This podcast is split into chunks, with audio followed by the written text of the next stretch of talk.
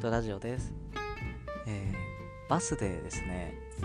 席を譲ろうとしたらあなたはどうするんですかって言われた話なんですけどこう親子でお母さんとちっちゃい男の子と親子でバスに乗ってきてその時バスの座席が埋まってて埋まってたといってもあの後ろの方の2人掛けの席はこう1人の人が座っててあの親子2人が一緒に並んで座れないっていう意味で、まあ、埋まってたんですけどでその中の一つの席に自分がいてそう座りたそうに後ろの方に来ていて男の子とかちょろちょろこう空いてる場所ないかなって探しててでその時に「あ席どうぞ」って自分が立ち上がって「どうぞ」って言ったんですけどその時にそのお母さんの人が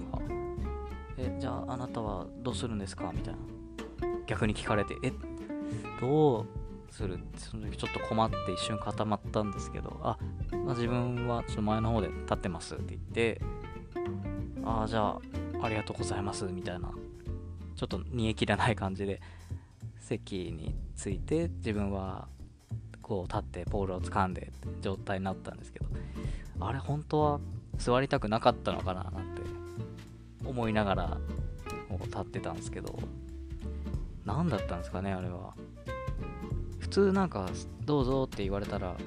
あいや大丈夫ですよって断るかもしくはあすいませんありがとうございますって